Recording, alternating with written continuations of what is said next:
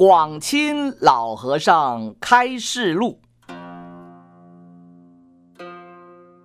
第十一单元，对出家弟子开示：苦行，做执事，利他。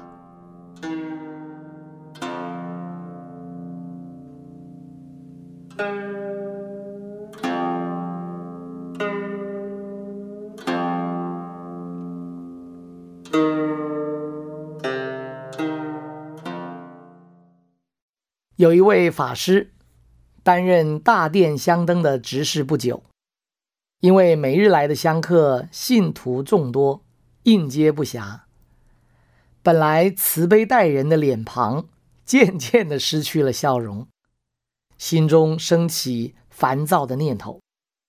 这样忍耐了一个礼拜之后，想想还是去请教老和尚解决之道。来到祖师殿。看到坐在那儿的老和尚，竟然不是以往和蔼慈祥的样子，而是一副怒目金刚相，不禁心生害怕，犹豫不敢向前。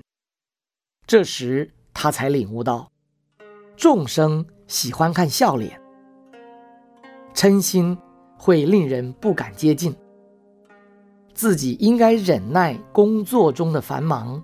和气待人才是。于是自己知错，鼓起勇气进去向老和尚顶礼忏悔。老和尚这才露出笑容，点了点头。